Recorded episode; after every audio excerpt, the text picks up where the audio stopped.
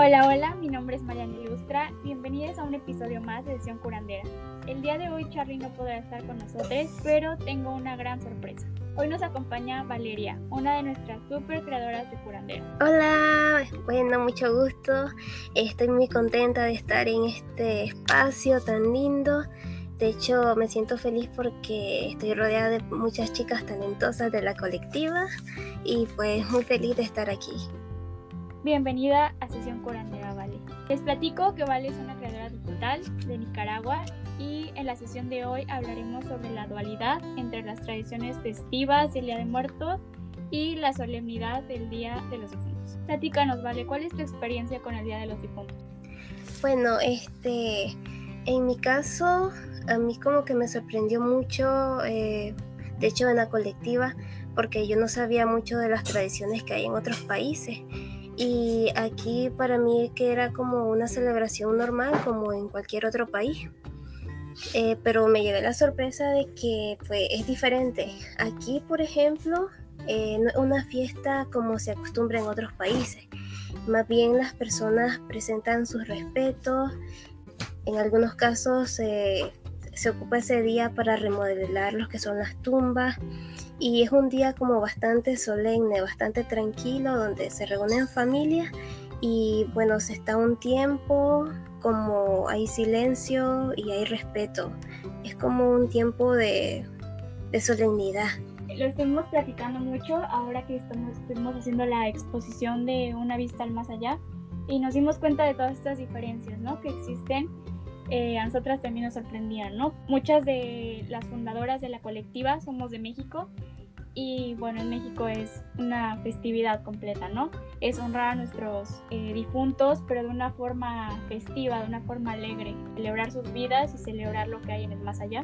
Y sí, fue, fue muy curioso, ¿no? Notar esta diferencia entre las fechas del Día de Muertos, Día de Difuntos, de darnos cuenta como una fecha tan pues llena de color, tan festiva, puede ser todo lo contrario en otros países. Y es lo que buscamos mucho con esta colectiva, ¿no? De integrar todas las culturas y como latinoamericanos conocer otros países y conocer a otras personas y conocer otras perspectivas. Eh, a pesar de que hay una diferencia, tanto que un lugar es como de fiesta y en otro lado es como solemne, todos llegamos a un fin que es eh, recordar la memoria de nuestras personas queridas que ya no están con nosotros.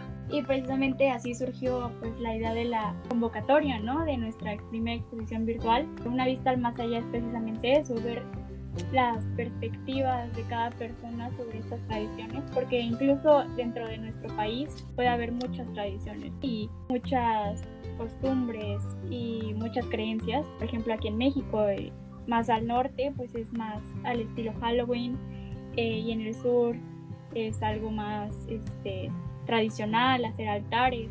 ¿Allá en, Nicaragua tienen altares? Em, sí, pero bueno, fíjate que aquí no es como una fiesta del Día de los Difuntos, pero es como algo parecido al Halloween que se hace siempre los viernes, el último viernes de octubre, que de hecho es siempre cae en mi cumpleaños esa, fecha.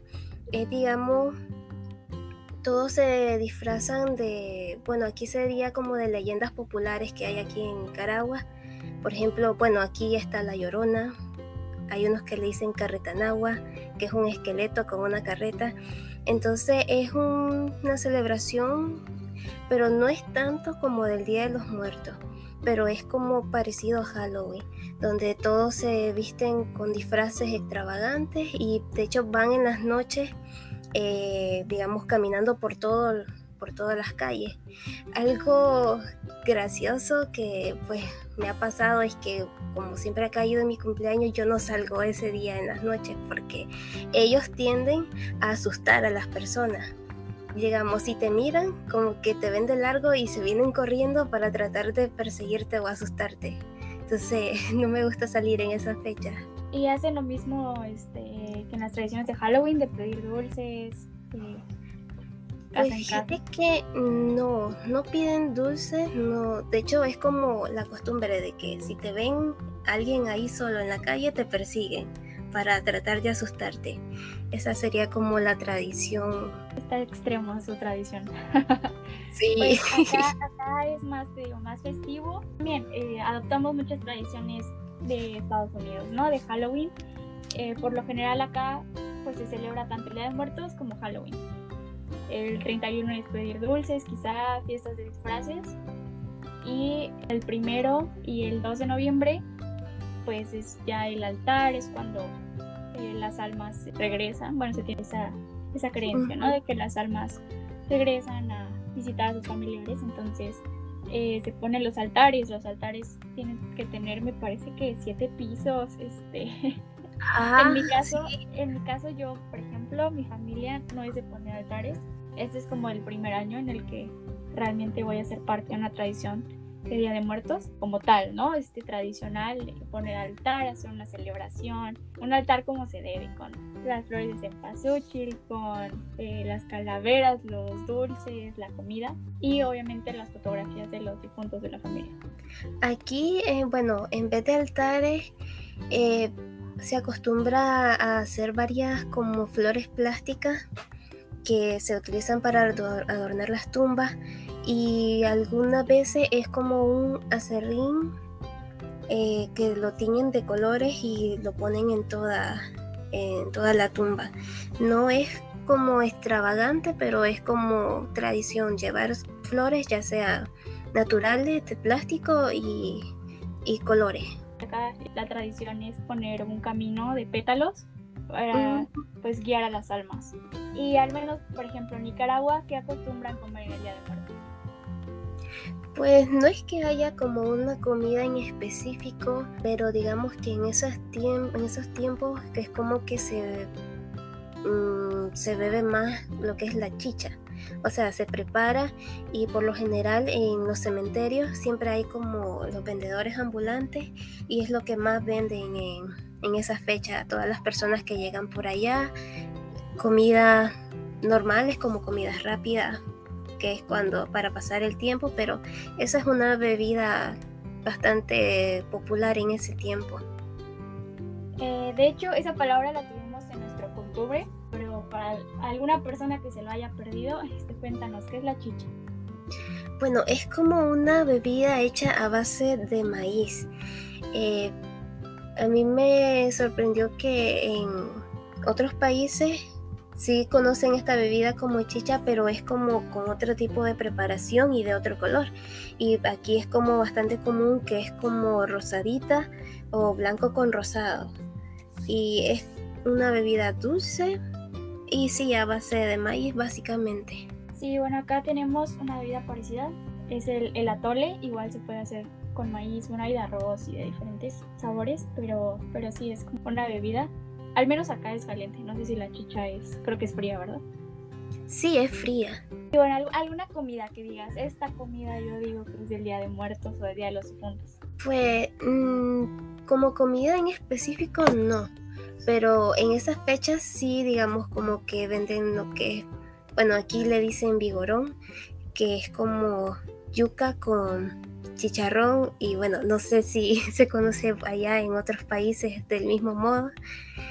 Em, es como lo común, o sea, como una comida rápida para estar en el lugar. Acá yo creo que, bueno, es que todo, todo, el año, ¿no? Pero los tamales yo creo que es algo que no puede faltar el Día de Muertos. Y por supuesto el pan de muerto, ¿no? Porque ah, sí. siempre que siempre llegan estas fechas todos mueren por comprar pan de muerto. Es precisamente un pan que representa pues el, el cráneo y los huesitos de, de los muertos.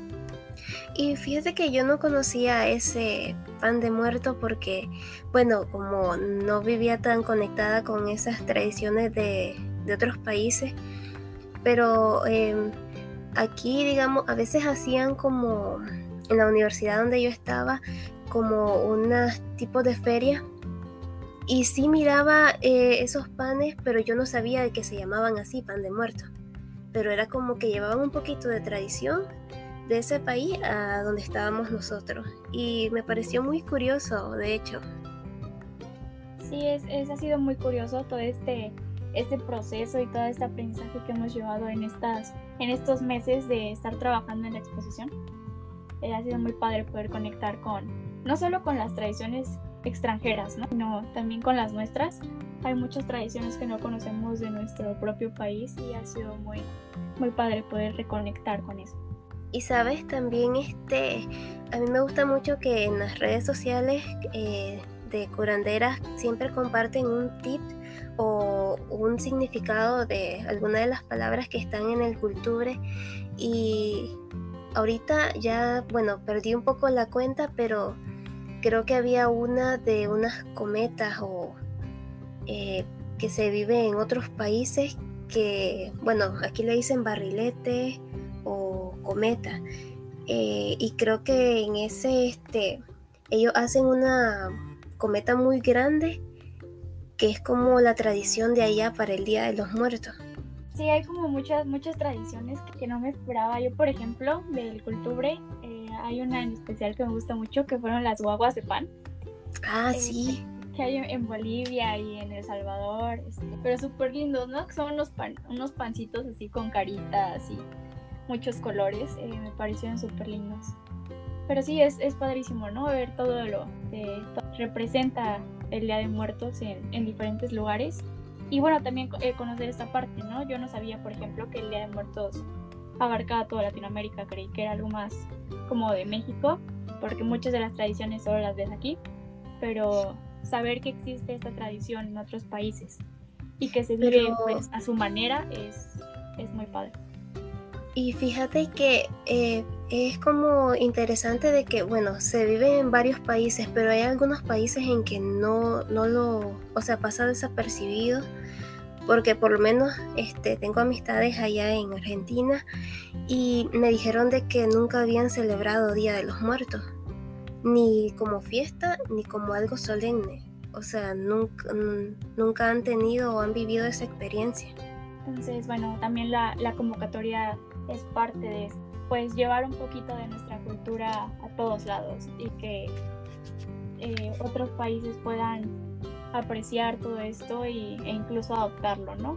Sí. El viernes se cerró el registro de nuestra primera convocatoria Una Vista al Más Allá y estamos muy muy muy contentas con toda la participación que hubo y les agradecemos por formar parte del proyecto. Estén muy pendientes de su correo electrónico y de nuestras redes sociales que muy pronto les daremos más información sobre la inauguración virtual. Y también, bueno, quería decirles que recuerden que todavía está activo el Cultubre. Eh, nos hemos también fascinado en ver todas sus obras cuando utilizan nuestro hashtag y siempre los vamos a estar compartiendo.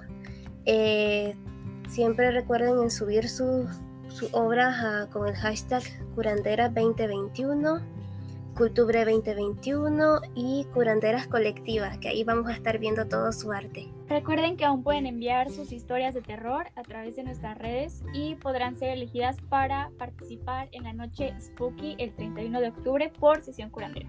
Y bueno, ya para estar finalizando, solo queda decirles que nos sigan en nuestras redes sociales como curanderas.colectiva y también se unan a nuestro grupo de Facebook, nos pueden buscar y bueno, estén atentos a nuestras próximas publicaciones y que no se olviden que cada domingo subimos un nuevo episodio. Muchas gracias por estar en el episodio de hoy, Vale. Eh, la verdad es que pues quería que estuvieras en este episodio para que nos contaras un poco más sobre tu cultura. Vale es una de nuestras fundadoras y es una de nuestras fundadoras extranjeras que fuera de México.